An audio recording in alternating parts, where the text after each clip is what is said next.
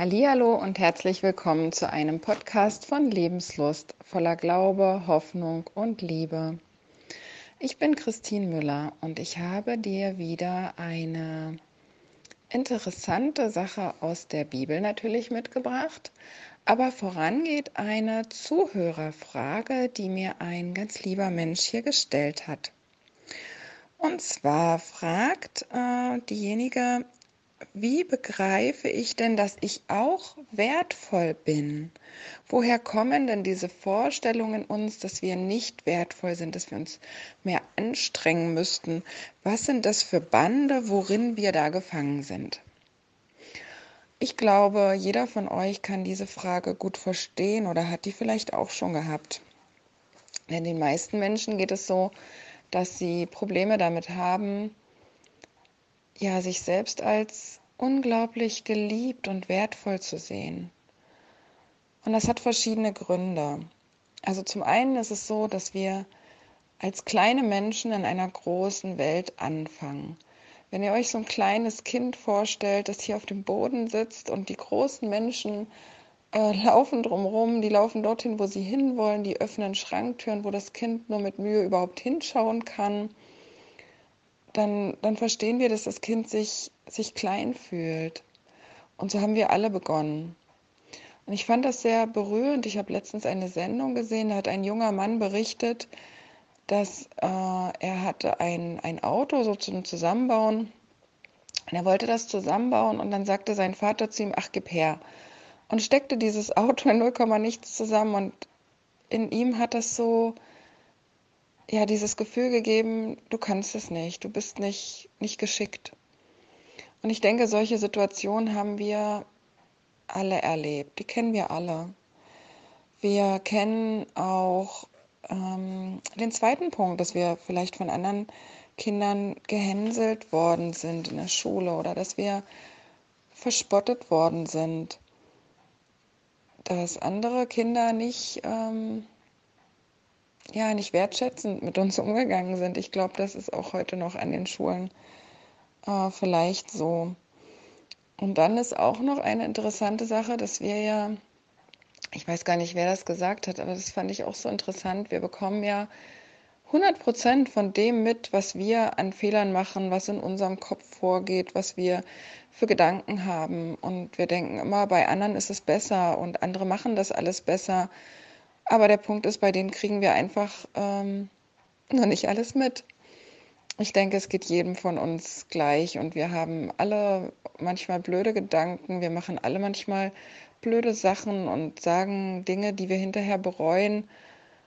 Aber wie gesagt, nur bei uns bekommen wir es zu 100 Prozent mit. Und dann ist noch ein Punkt, dass wir kritische Eltern, Verwandte, Lehrer oder auch Freunde erlebt haben. Und wir hatten ja schon beim letzten Mal besprochen, dass Kritik ähm, eigentlich ähm, sehr schädlich ist, besonders für Kinder. Es ist wichtig, dass so ein, ein Kind, was hier auf dem Boden sitzt, Annahme erfährt und Liebe und Bestätigung und Ermutigung. Und Gott weiß das. Und in der Bibel steht ein Vers, den ich da sehr interessant finde. Und zwar schreibt Paulus an die äh, Kolosser. Kolossä war wieder eine Stadt, äh, wo er eine Gemeinde gegründet hat, sozusagen, oder wo es eine Gemeinde gab. Und er schreibt an diese Gemeinde, ähm, ihr, also ihr Väter, schreibt er, das gilt natürlich auch für Mütter, das gilt für Eltern im Allgemeinen, ja Ihr Väter erbittert eure Kinder nicht, damit sie nicht scheu werden, so steht es hier. Das Wort, was äh, für erbittert im Griechischen steht, ist eresiso. Und das bedeutet provozieren oder erregen, also ein Kind in, in innerliche Aufruhr versetzen. Und das dürfen wir nicht tun, damit sie nicht scheu werden, steht hier. Das griechische Wort ist asymeo und das bedeutet auch geistlos, beziehungsweise im Geist gebrochen, entmutigt, mutlos. So werden nämlich Kinder, und so entsteht das auch in uns, wenn wir so behandelt werden. wenn es Erwachsene gibt, die nicht die Reife haben, ein Kind voller Liebe und voller Annahme großzuziehen, sondern die das Kind kritisieren, an dem Kind ganz viel rumschimpfen. Natürlich müssen wir unsere Kinder auch korrigieren, wir müssen sie erziehen, aber es soll in Liebe und in Ermutigung geschehen und nicht in Entmutigung. Dieses, dieses Vorgehen, das ist ein, ein Vorgehen, was nicht von Gott kommt. Gott möchte nicht, dass Kinder so behandelt werden. Denkt an die Geschichte, wo Jeshua sagt, lasst die Kinder zu mir kommen. Und was hat er mit den Kindern gemacht? Er hat sie umarmt, er hat sie auf seinen Schoß genommen, er hat sie erzählen lassen, er hat ihnen gezeigt, dass sie wichtig sind, dass sie geliebt sind. Er hat sie nicht weggeschickt. Und so sollen wir Kinder behandeln, so sollen wir Kinder annehmen. Und viele von uns haben genau dort eine Wunder, dass sie nicht so angenommen worden sind, dass sie nicht gesehen worden sind in ihrer ganz einzigartigen Schönheit, in ihrer Begabung, in dem, was nur dieses Kind in diese Welt mitbringt. Sie sind nicht als ein Geschenk gesehen worden. Wie viele Kinder von uns haben gehört, dass sie keine Wunschkinder sind, dass sie nicht gewollt waren? Ich finde, ein gutes Gegenmittel dagegen ist, wenn man sich vor Augen hält, wie Gott dich sieht, wie Gott uns sieht. Und da steht im Psalm 139, denn du hast meine Nieren bereitet und hast mich gebildet im Mutterleib. Ich danke dir dafür, dass ich wunderbar gemacht bin.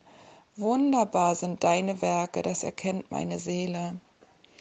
Also David schreibt hier, dass Gott ihn gesehen hat, noch bevor er überhaupt auf der Welt war, dass Gott sich Mühe gemacht hat, ihn zu bilden, seine, seine Nieren, sein, sein ganzen, die Nieren waren oft der Sitz auch der Gefühle in der Bibel, ja, also sein ganzes Sein, seine Kreativität, seine Art, die er mitbringt, die hat Gott sich ausgedacht als ein Geschenk an diese Welt. Und so ist es auch mit dir.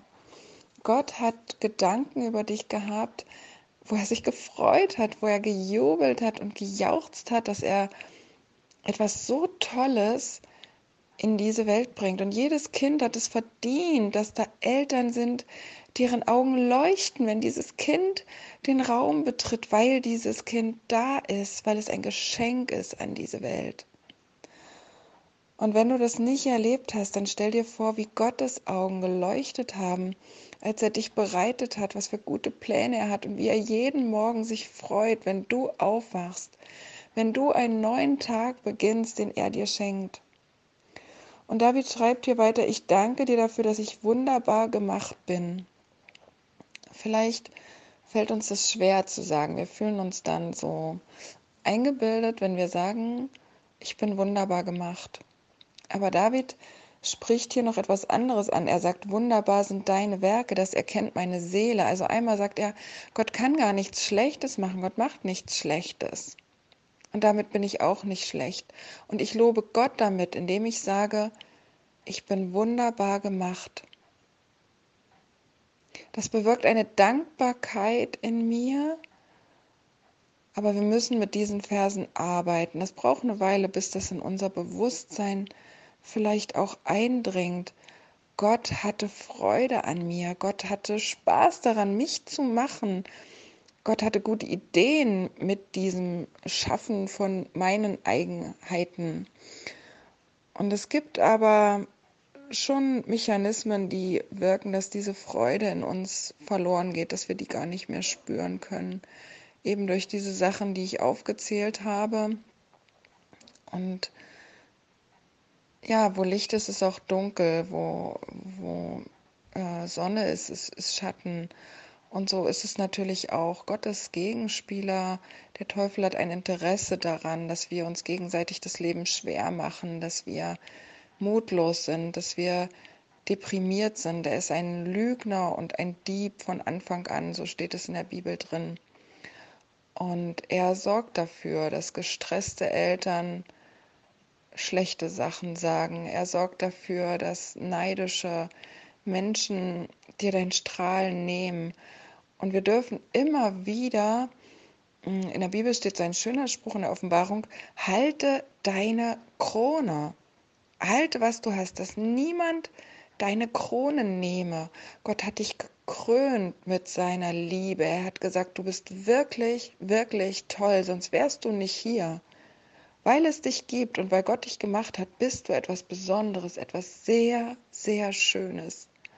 Und er hat dir diese Krone aufgesetzt und lass sie dir nicht nehmen. Und wenn es in deiner Vergangenheit jemanden gab, der versucht hat, dir das wegzunehmen, dann versuch das aufzuarbeiten, indem du dir immer wieder zum Beispiel Verse wie diesen nimmst. Gott hat mich wunderbar gemacht. Er hatte wirklich Spaß daran, mich zu bereiten, mich auf diese Welt zu bringen. Er hat gute Pläne für mich. Er liebt mich. Ich bin ein Geschenk an diese Welt und an die Menschen, die mir begegnen. Und ich wünsche dir, dass du das immer mehr entdeckst. Sei gesegnet.